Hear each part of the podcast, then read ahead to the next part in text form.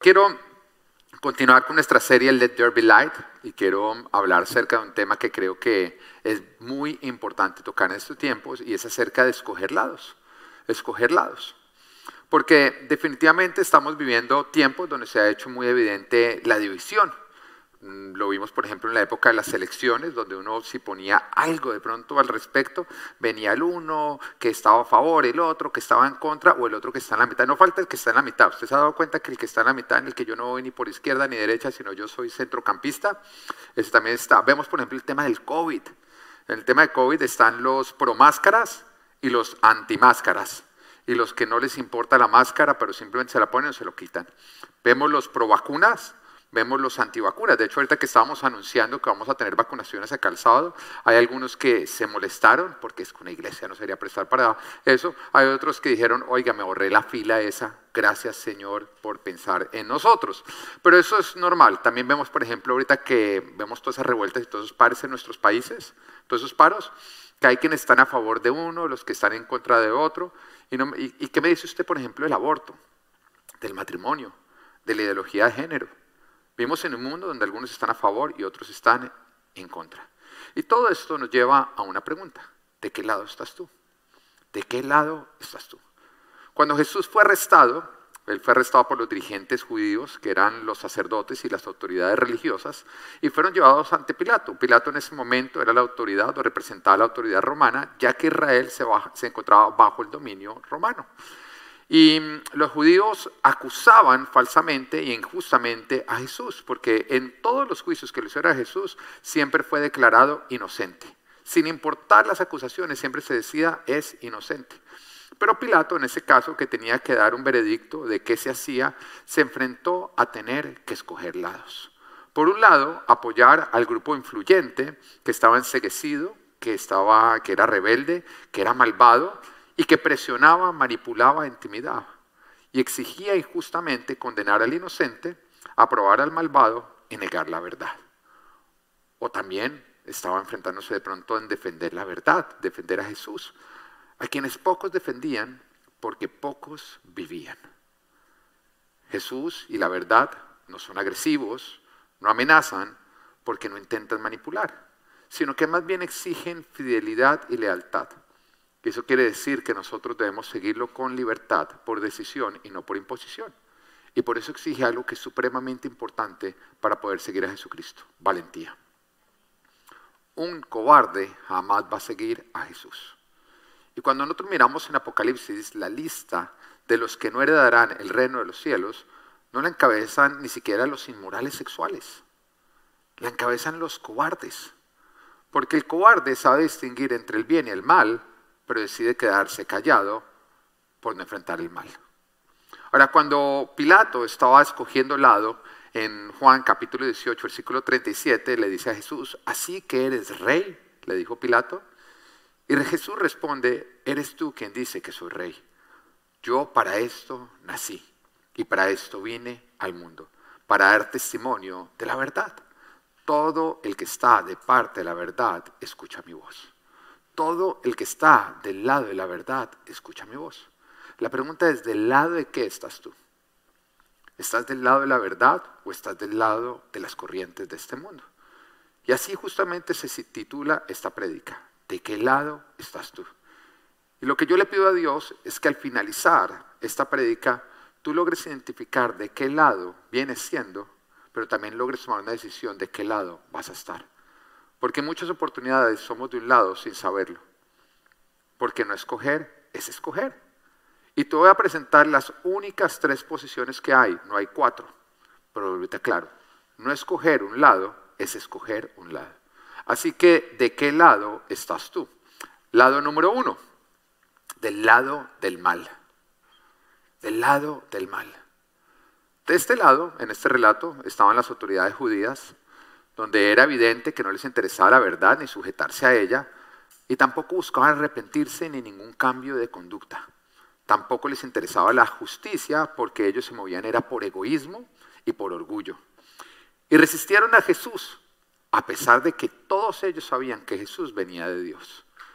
Como dice Juan capítulo 3 versículo 1, 2 y lo, y lo deja ahí, pues dice, había entre los fariseos un dirigente de los judíos llamado Nicodemo. ¿Quiénes fueron los que condenaron a Jesús? Los dirigentes judíos. Así que este lo representaba a ellos, Nicodemo, y dice, este fue de noche a visitar a Jesús. Rabí le dijo, sabemos, di sabemos. ¿Él dijo sabemos o dijo sé? Entonces, ¿acerca de quiénes estaba hablando? De todos los dirigentes judíos. Sabemos que eres un maestro que ha venido de parte de Dios. Porque nadie podría hacer las señales que tú haces si Dios no estuviera con él. Oiga, esto es a pesar de que Jesús, o a pesar de saber que Jesús venía de Dios, siempre estaban a su lado, pero para tenderle trampas, para torcer la Biblia, para manipular las palabras de Jesús para manipularlas a su propia conveniencia, para de esa manera ellos justificarse y condenar al justo. Este tipo de personas están en el mundo, de hecho el mundo está lleno de este tipo de personas porque el mundo está en rebelión contra Dios y por eso están persiguiendo a Jesús, a la iglesia y la verdad. Las armas que usan son la del control, la manipulación, la intimidación, la mentira para imponer su propia agenda y así establecer un nuevo orden que realmente es desorden. Porque todo lo establecido por Dios es orden. Todo lo que se altera de como Dios lo estableció, ¿qué es? Desorden. Así que este nuevo orden mundial está buscando desordenar lo que Dios ha establecido y poner un nuevo orden mundial en cuanto a lo que es familia, sexualidad, gobierno, X, Y, Z. Y la agenda es 100% satánica, aunque ellos no lo vean. Lastimosamente, este grupo también se encuentra dentro de la iglesia del Señor. Y estos llamados cristianos no usan la Biblia para ver la verdad, ni para arrepentirse de la maldad, ni para cambiar, sino para sacarla de contexto y justificar así su maldad y de esa manera poder culpar a los demás. Oye, a mí me sorprende que siempre que alguien se ha ido de la iglesia porque se le ha confrontado con su pecado, siempre se va culpando a las autoridades de por cómo manejaron la situación. Es curioso, las autoridades que estamos justamente para establecer orden y para proteger el orden, porque eso hace una autoridad. Y una vez le voy a decir, si usted quiere ser autoridad y líder de la iglesia, es porque usted está dispuesto a defender el orden y a defender la verdad. Si no, es hipocresía. ¿Estamos o no estamos? Porque si usted pretende ser policía, pero el día que usted le toca frenar un robo o un homicidio, usted llega y se lava las manos, usted no debería ser policía.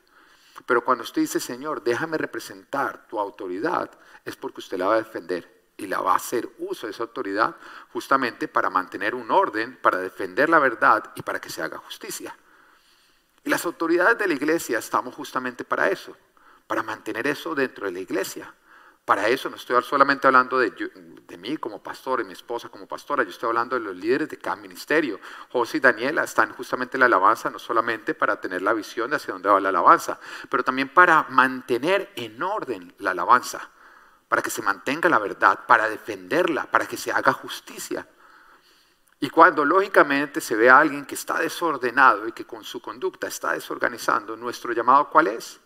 Es ir a poner orden. Pero normalmente la persona a la cual se le confronta y no le interesa arrepentirse y se va de la iglesia siempre se va ofendido por cómo las autoridades manejaron la situación. En lugar de reconocer su culpa, lo que hace es culpar a las autoridades por cómo manejaron la situación. Y recuerdo una vez que alguien se fue ofendido porque no, que me lo dijeron muy feo, que me lo dijeron. Y entonces mi esposa me dijo, mira, mi amor, ¿y por qué más bien no se lo dijeron de esta manera? ¿no? Le dije, mi amor, mira, al que no se quiera arrepentir, aunque uno se lo diga con anchete y mariachis. ¿Mm? Gente en los mariachis a decir que, que la... Aunque tú le cantes, aunque tú se lo digas con besitos. El que no quiere la verdad, sino torcerla, siempre va a culpar a los demás porque nunca se va a ser responsable. ¿Estamos o no estamos? Porque hay los que siempre están mirando en toda su situación cuál es mi responsabilidad, qué fue lo que hice, y hay quienes siempre están culpando a todos los demás. Mi esposa lo predicaba hace ocho días, como desde la caída de Adán y Eva, cuando el Señor va a confrontar, el culpable terminó siendo Dios. ¿Qué hiciste? Le dice Adán. Y Adán, no, la mujer que tú me diste como esposa. Yo estaba dormido, yo caí dormido, usted me quitó esa costilla y mire lo que sacó. ¿Mm?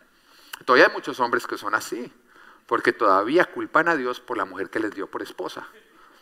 Todavía están, no, Señor, yo tú me insististe que me casara, yo quería quedarme así libre y mira, mira, mira, mira entonces cómo estamos y andan culpando a Dios a través de su esposa.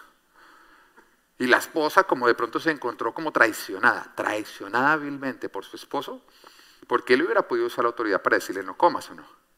Pero él se quedó viendo a ver si moría o no moría. ¿No? Y cuando se dio cuenta que no cayó muerta, pues dijo, bueno, venga para acá.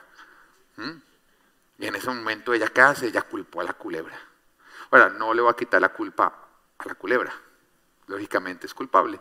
Pero lo que quiero acá señalar es esa conducta del que no quiere arrepentirse, de siempre estar culpando y responsabilizando a los otros, sobre todas las autoridades que son los que están llamando a un orden. Jesús nos dice en Juan capítulo 3, versículo 19 al 21, esta es la causa de la condenación, que la luz vino al mundo, pero la humanidad prefirió las tinieblas a la luz, porque sus hechos eran perversos. Pues todo el que hace lo malo aborrece la luz y no se acerca a ella por temor a que sus obras queden al descubierto. En cambio, el que practica la verdad se acerca a la luz para que vea claramente que ha hecho, que, ha hecho sus obras en obediencia a Dios. En eso consiste justamente la luz. Cuando nosotros nos acercamos a Jesús, mire, ver todo lo que está mal en nosotros. Y el que le interesa un cambio da las gracias. El que no le interesa un cambio se siente juzgado. Yo recuerdo cuando yo dejé el trago, dejé la fiesta, dejé de ser vagabundo, que mis amigos sin que yo le dijera nada me decían, es que usted nos anda juzgando. Pero, pero yo ¿cómo, juzgo? Yo no he juzgado, siga haciendo lo que quiera, pero era muy sencillo. Lógicamente cuando se acercaban a uno y uno no lo hacía, ¿cómo se sentían ellos? Juzgados, porque uno servía de luz para que ellos vieran su propia conducta. Pero si ellos estaban en tinieblas, entre tinieblas, todo en tinieblas, pues ahí no se logra diferenciar que están qué o no. Pero Jesús vino justamente a hacer esa luz que nos permita a nosotros identificar lo que está mal en nuestras vidas. Tú puedes parecer muy perfecto hasta que te acercas a Jesús. En el momento en que tú te acercas a Jesús, se hace evidente todo lo que tú vienes haciendo mal. Se hace evidente lo mal esposo que vienes siendo, lo mal padre, lo desatendido que estás haciendo con tus hijos, cómo vienes tratando a tu esposa, mujer. Cuando tú te acercas a Jesús se hace evidente también que vienes pensando lo que no deberías estar pensando, vienes fantaseando con lo que no deberías estar fantaseando, vienes hablando lo que no deberías estar hablando. Cuando nos acercamos a Jesús empieza a ser evidente todo lo que está mal en nosotros. Y Él no vino a condenarnos, Él vino a darnos vida. Eso quiere decir que Jesús es una oportunidad de cambio, de nacer de nuevo.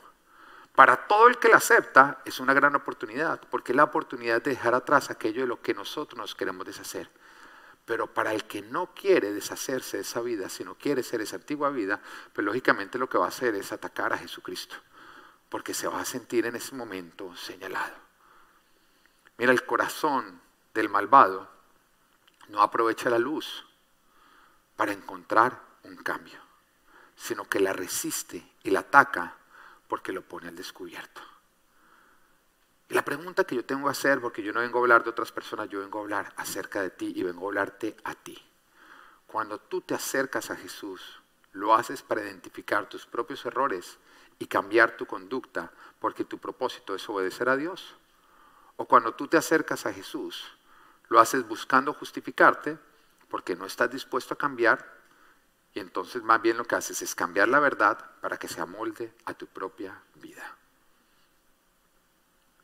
Eres de los que te molesta cuando una prédica dice la verdad acerca de ti y sales peleando con la Biblia, eres selectivo en lo que crees y lo demás lo peleas. O eres de los que buscas en la Biblia la conducta de vida que tú vas a seguir, aun cuando no la entiendas, aun cuando te cueste porque tú no estás para cuestionar a Dios, sino para obedecerlo. Porque lastimosamente hay muchos que les encantan las prédicas donde ellos salen completamente aprobados. Entonces, pastor, me encanté, saqué 10. Saqué 10. Todo lo que usted me está diciendo lo estoy aplicando. Esas son las prédicas que me les gustan. Pero aquellas prédicas donde se sienten que tienen algo que cambiar, salen bravos con el pastor. Hay quienes dicen, mira, me encanta la iglesia, pero hay ciertas cosas que nunca voy a hacer. ¿Lo han oído o no lo han oído? A mí me lo han dicho, hay ciertas cosas que nunca voy a hacer, porque siempre se acercan a Dios por conveniencia. Oiga, la parte en que Él reparte panes y pescados, hasta no quedar satisfecho, qué machera o no. Qué machera. Hay hombres que dicen, oiga, la parte en que la mujer no se puede negar sexualmente, uy, ¿dónde me inscribo para el cristianismo? No. Pero cuando se habla del diezmo, ay, esos pastores lo que quieren es robar. Pero la misma Biblia que dice eso. Pero es selectivo. Eres selectivo porque no vienes para, para que Dios produzca un cambio en ti, sino más bien vienes a usarlo para justificar tu conducta. Así que cuando te acercas a Dios, te acercas para cambiar o para cambiarlo a Él. Cuando te acercas a su palabra, te acercas para cambiar o para cambiarla y cuestionarla.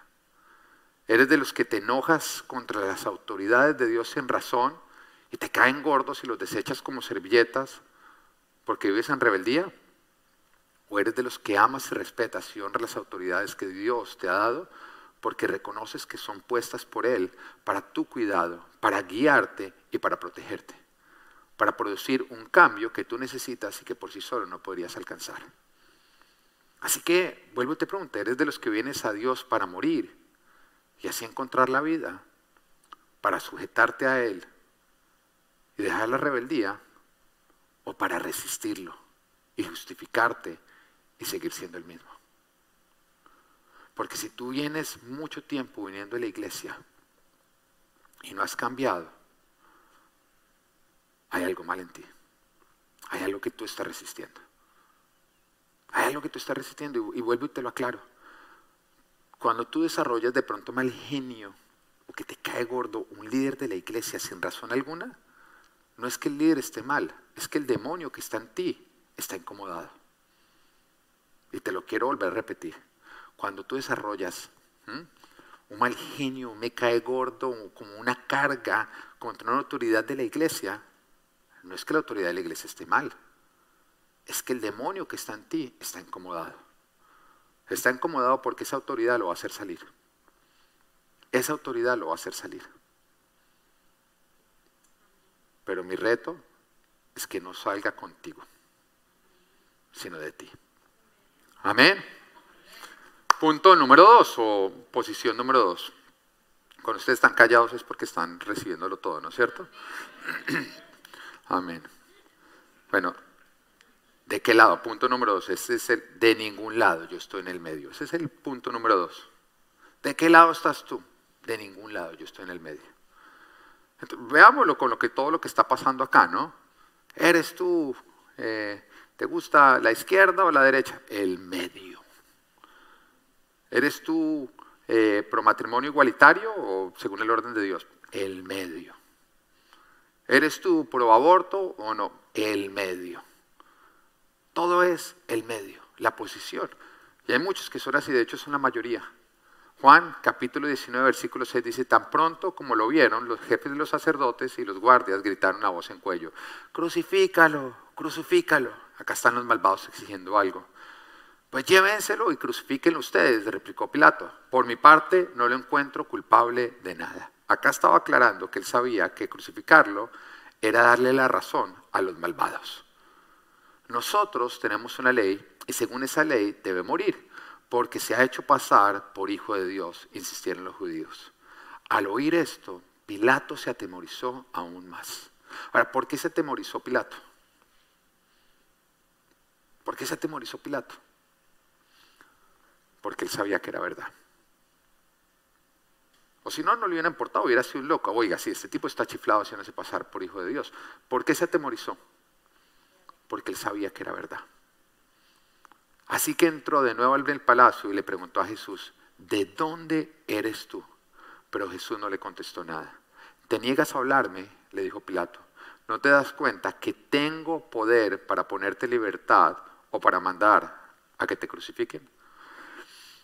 Mira lo absurdo. Lo más curioso es que este grupo que no quiere tomar lados son los que tienen el poder para decir el lado gana. ¿Qué lado se sale con la suya? Los que se están lavando las manos son los que están permitiendo que el malvado avance con su maldad. Y los que están evitando que la verdad sea la que triunfe. No existe tal cosa como un voto en blanco, no existe tal cosa como lavarse las manos. La cobardía te hace cómplice del malvado. Y ese es el lado que yo quiero llamar el lado de Pilato. Los que no escogen la lado los que quieren paz con todos. Mira, Pilato sabía que Jesús era inocente. Y acá lo está diciendo, él tenía el poder para defender la verdad. Pero eso le hubiera significado a él enfrentarse al malvado. Y lastimosamente Pilato es muy cobarde. Y esta posición, la posición del medio, es la posición más común de todas. ¿Sabes por qué? Porque es la posición más cobarde. Y lastimosamente son más los cobardes que los valientes.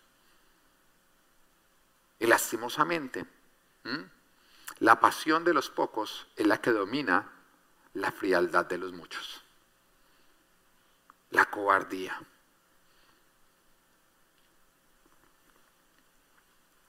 Este grupo logra diferenciar entre el bien y el mal, entre la verdad y la mentira, entre lo justo y lo injusto, pero no son lo suficientemente valientes para pararse a defender la verdad, para hacerle frente al malvado y para dejar clara cuál es su posición. Y los cristianos, Poncio Pilatos, que es como los he decidido llamar, no defienden su posición porque ellos no pelean con nadie. Ellos aman a todos, ellos paz con todos. Pero realmente son hipócritas y cobardes. Y perdona que sea tan explícito, pero es cierto, es hipocresía y es cobardía. Porque jamás se va a conseguir la paz como resultado de convivir con la mentira. Jamás se va a conseguir una paz o se va a alcanzar una paz verdadera por convivir con la injusticia, con el desorden o tolerando la maldad.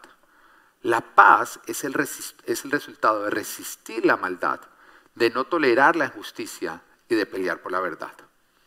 Mañana lunes, ¿tú sabes qué estamos celebrando? ¿Sí? algunos están celebrando que no tienen que ir a trabajar. No, pero tú sabes por qué no tienes que ir a trabajar. Porque celebramos Memorial Day. Y en este día estamos honrando la vida de los que murieron para construir la paz de la cual tú y yo disfrutamos hoy en día. Porque sin su lucha nosotros seríamos esclavos de gobernantes tiranos tales como Hitler u otros que han querido surgir para controlar con su maldad. ¿Te das cuenta que la libertad y la paz que nosotros gozamos no ha sido gratis? ¿Te das cuenta que la libertad y la paz que tú y yo gozamos no ha sido porque se ha levantado Pilatos a hacer las paces con ellos y a dejarlos gobernar con su maldad? La paz resultado de tolerar lo malo es una paz mentirosa, porque lo único que es es una paz con el malvado. Mientras que tú permites que él avance con su agenda, que es torturar, sacrificar, el único camino, la vida y la verdad. Y yo te quiero advertir, y quiero que acá entiendan todos porque me interesa que Full Life, la iglesia que Dios me ha permitido pastorear, entienda una verdad y la tenga clara. Jesús no es peace and love. Esos son los Beatles. ¿Lo oíste o no? Jesús no es peace and love. Esos son los Beatles. Y si tu posición es peace and love, por lo menos no digas que eras cristiano, sino más bien que tú eres hippie. Porque va a ser muchísimo más acertado. Porque los hippies sí son peace and love. Pero mira lo que nos dice la palabra en 1 Corintios 5:11. Pero en esta carta quiero aclararles que no deben relacionarse, di relacionarse. ¿Qué no deben hacer este grupo? Relacionarse con nadie que, llamándose hermano, o sea, alguien, un conocedor de la verdad, sea inmoral o avaro, calumniador, borracho o estafador, o estafador. Con tal persona ni siquiera deben juntarse. Para comer con tal persona no deben juntarse ni para qué ni para comer. Oiga, Pablo en este caso está haciendo como, no es Pablo, es el Espíritu Santo de Dios que te está diciendo lo que él espera. Y está diciendo en esta carta, les estoy diciendo, sean pilatos, dejen de lavarse las manos y más bien pónganse los pantalones y defiendan la verdad. Porque, óyeme muy bien, cuando tú te relacionas o te sientas a comer con alguien que siendo hermano, sea, conocedor de la verdad, mm, es inmoral, es avaro, es idólatra, es calumniador, es borracho, estafador o estafador, tú estás aprobando su conducta.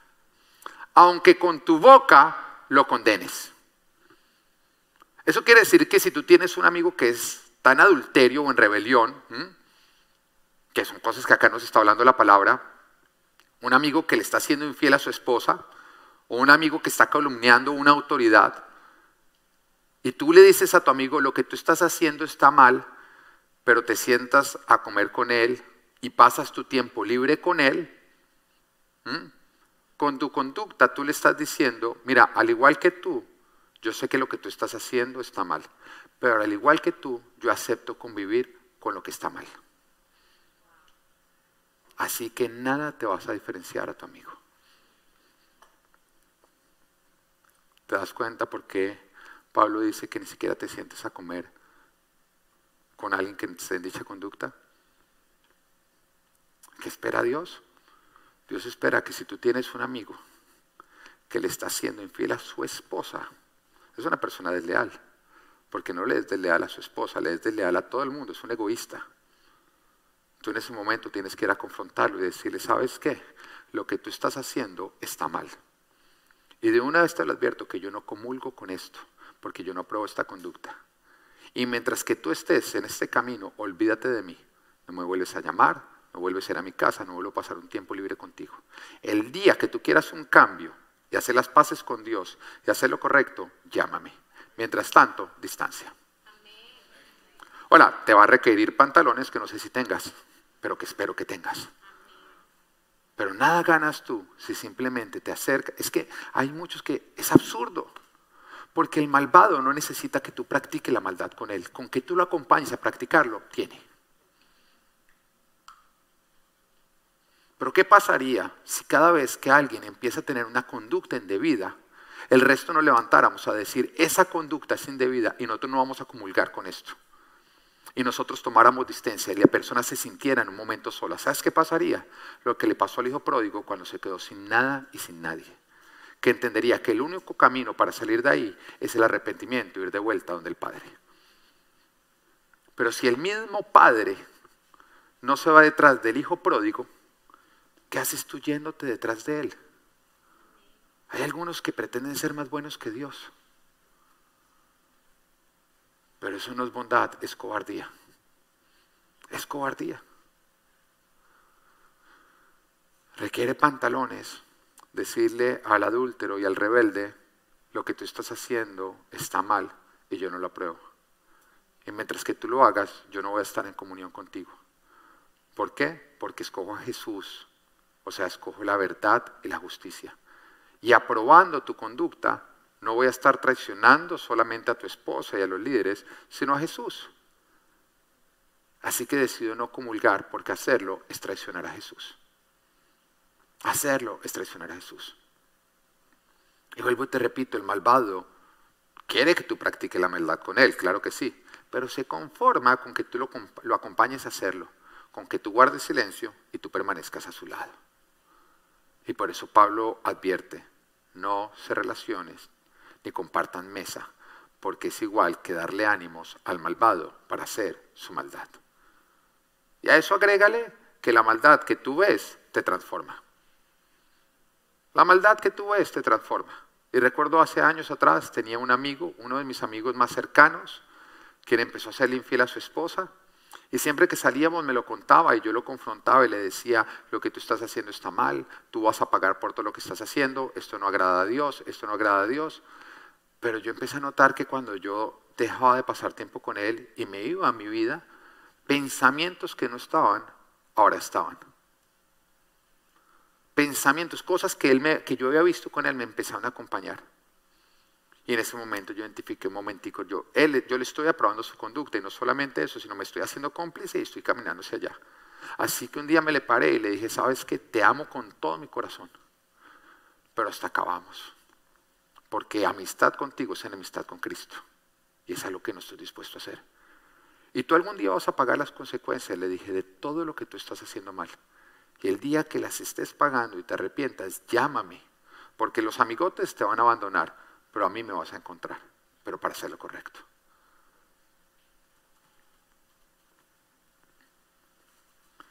Requiere valentía, toda. Simplemente piensa que aunque Pilato se lavó las manos, las autoridades judías se sintieron aprobadas y animadas a crucificar la verdad. Si Pilato no les hubiera dado autorización, ellos no lo hubieran hecho.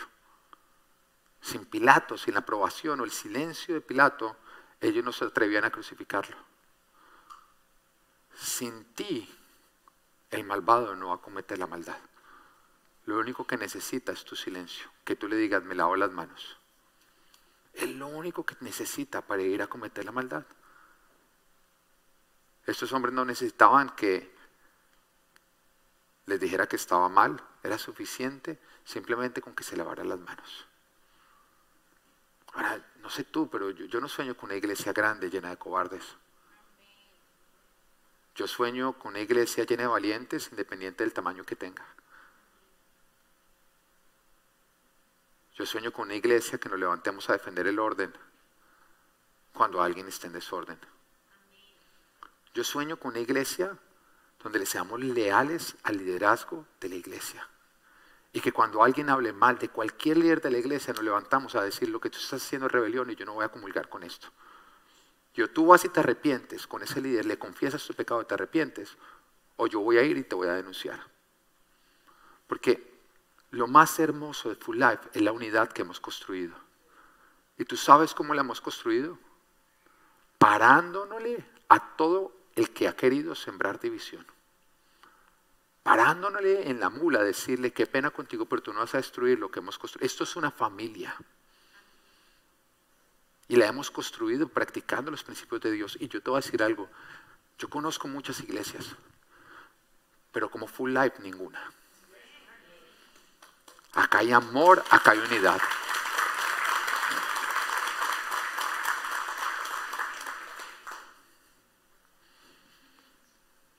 Para Pilato, defender la verdad que hubiera significado resistir y enfrentar al malvado. Él hubiera significado ser crucificado junto con Jesús, pero él prefirió vivir en armonía, vivir en armonía con el malvado. La pregunta es, ¿qué escoges tú? ¿Tú prefieres ser crucificado con Jesús o vivir en armonía con el malvado? Porque yo no tengo que pensar dos veces. Prefiero morir crucificado con la verdad que vivir como un hipócrita en armonía con el malvado. Y lo he dicho y lo repito, yo prefiero una vida con pocos amigos donde Jesús es uno de ellos que una vida con muchos amigos donde Jesús no es uno de ellos. Y Jesús a nosotros nos exige escoger un lado. Lo cual nos lleva al tercer y último punto. Del lado de Jesús. Del lado del malvado, de la mitad no escojo lados, o del lado de Jesús. El propósito de Jesús no era vivir, era morir por la verdad, por defenderla por cumplir su propósito, por sujetarse al Padre. Y en Juan 18:37 le dice justamente a Pilato, le dice, yo para esto nací y para esto vine al mundo, para dar testimonio de la verdad. Todo el que está de parte de la verdad escucha mi voz. Qué curioso, porque los únicos que oímos la voz de Cristo somos los que decidimos estar del lado de Cristo. El que está en la mitad no va a escuchar la voz de Dios. El malvado no va a escuchar la voz de Dios. Y en este tiempo, más que nunca, se requiere de hijos de Dios que cumplan con su propósito. Y ese propósito no se cumple buscando la comodidad, la paz con todos, ni siendo cobardes. Porque el justo, pero cobarde, será dominado por el malvado valiente. El justo, pero cobarde, será dominado por el malvado valiente. Entonces, ¿cómo se logra? A mí me encanta como lo dice Proverbios capítulo 3, versículo 3 al 4, dice que nunca te abandonen el amor y la verdad, no te pueden abandonar. Llévalos siempre alrededor de tu cuello y escríbelos en el libro de tu corazón. Contarás con el favor de Dios. Mira lo que nos está diciendo. Nos está diciendo que nuestro cuello, o sea, visible a todos, debe estar qué? El amor y la verdad. Pero hay muchos que la verdad se la meten es que nadie la vea. Pero lo que acá nos está diciendo es que todo el que te vea debe saber la verdad, debe ver la verdad y debe conocer tu, posición. Mire, yo admiro a jóvenes que a pesar de la presión grupal que enfrentan en el colegio, en el college, en la universidad, son capaces de levantarse a defender la verdad. Yo admiro a hombres y mujeres que a pesar de la presión en sus familias, en sus casas, son capaces de levantarse a defender la verdad. Pero Jesús lo hizo. Y una oportunidad en que su madre y sus hermanos todavía no creían en él. Y él está con los de la iglesia y ellos empezaron a decir, está fuera de sí. Y entonces lo mandaron a llamar que salga, que acá está su mamá y sus hermanos. Y en ese momento se para y deja claro y dice, no, mi mamá y mis hermanos son los que están acá. Los que han creído la verdad están dispuestos a defenderla. No los que la atacan, los de acá. Y requiere pantalones porque requiere tomar posiciones claras. Y su familia siempre, siempre supo la posición de él. Yo estoy del lado de la verdad y estoy dispuesto a morir por ella. Ser igual que Jesús requiere defender la verdad, colgártela en el cuello, ser odiado por el malvado, dejar clara tu posición y abandonar mesas. Te va a requerir dejar amistades. Y recuerda lo que Jesús nos dijo en Mateo 10, 34. Dice, no crean que he venido a traer paz a la tierra, no crean que yo soy un virus, no. No vine a traer paz, sino espada. Porque he venido a poner en conflicto al hombre contra su padre, a la hija contra su madre, a la nuera contra su suegra.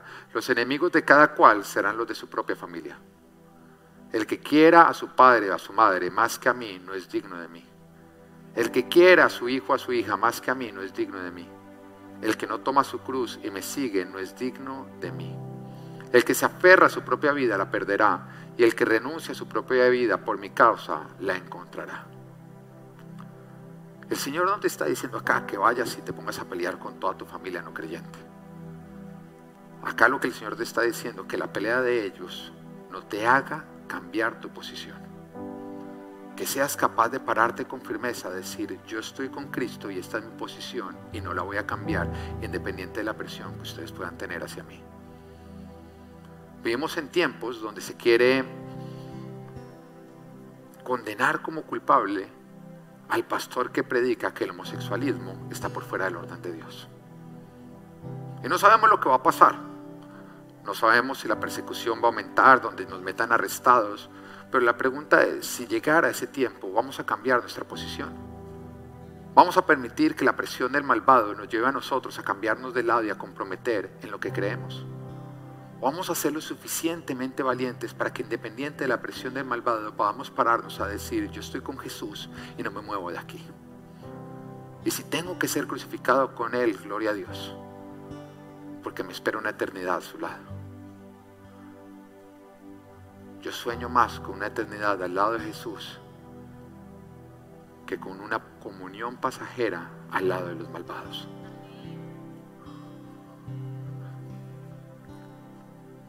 Ahora mi equipo, a los líderes de esta iglesia. Me gustaría saber que se pongan de pie todos los líderes de esta iglesia. Si tú eres líder de cualquier ministerio, pero también quiero que se pongan de pie todos los que aspiran a ser líderes de esta iglesia y quiero que seas sinceros delante de Dios.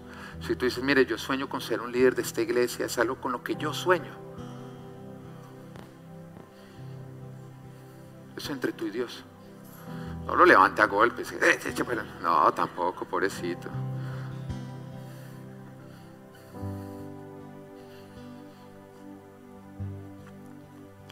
Y les quiero decir esto.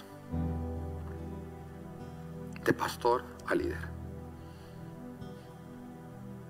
Para ser líder de esta iglesia, ustedes tienen que defender la verdad, el orden y la justicia. Y eso les exige que ustedes no van a permitir que se hable mal de ninguna autoridad de esta iglesia.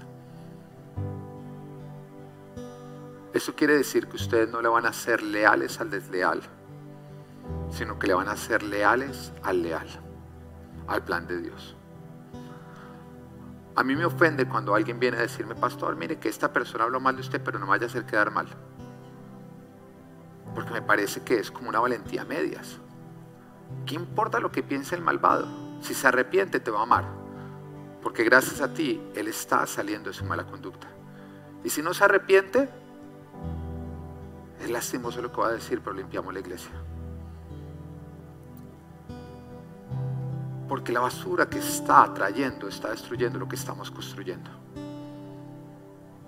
Y eso es tan sencillo como que si yo algún día permito que me hablen mal de Javi o de Patty. De pronto yo no estoy de acuerdo con lo que esa persona me está diciendo, pero el día de mañana de pronto Patty va y hace algo que está medio relacionado con eso. Mira, yo no voy a estar enojado por lo que ella hizo, sino por todo lo que me contaminaron contra ella. ¿Lo entiendes? Esa persona metió en mí un cáncer que algún día va a salir y va a ser metástasis. Y es por eso que lo de Dios se tiene que defender con celo. Y si tú no estás de acuerdo con esto es porque tú no has leído lo que Jesús hizo cuando llegó al templo y habían permitido que un lugar hermoso se haya convertido en una, en una cueva de hipócritas y de ladrones. Ese Jesús no fue el lindo que multiplicó panes y pescados. Ese Jesús cogió un látigo y cogió al látigo a todo el mundo. Ahora no importa lo bravo que tú alguna vez habías visto a este pastor, nunca he encontrado un látigo para que no mentiras. Pero es dejando saber, la casa de mi padre es una casa de oración y de unidad. Y yo tengo celo por defenderla. Y es por eso que le digo a todos los que son líderes, si algún día quieren ser líderes de esta casa, no permitan que jamás se hable mal de una autoridad de esta casa, ni sean leales con el desleal. Porque yo admiro la persona que es capaz de parársele a un amigo o a un familiar para defenderlo de Dios porque solamente ese le sirve a Dios. Y si tú quieres una autoridad, es para ejercerla. No es para en ese momento ser visto como líder, es para ejercerla. Porque si no eres como el policía que le gusta verse como policía, pero que todo el mundo está delinquiendo a su lado y él no hace nada porque no, que es que tal que se ponga bravo el ladrón. Si tú quieres ser autoridad es porque tú vas a usar la autoridad para defender el orden que Dios ha establecido. Ahora, entendiendo esto, ¿ustedes quieren ser líderes de esta iglesia? Entendiendo esto, ¿ustedes quieren ser líderes de esta iglesia? Volver a preguntar, porque es que esto no parece un ejército de valientes. Entendiendo eso, ¿ustedes quieren ser líderes de esta iglesia? Gálatas 1.10 dice, ¿qué busco con esto? Dice Pablo, ganarme la aprobación humana o la de Dios. ¿Piensan que procuro agradar a los demás? si yo buscara agradar a otros, no sería siervo de Cristo. Cuando tú buscas agradar a los hombres, tú dejas de servir a Cristo. Y oye bien esto y llévatelo a casa. Para sentarte en la mesa de Jesús, hay mesas de las que te tienes que levantar y que Dios te bendiga. Amén.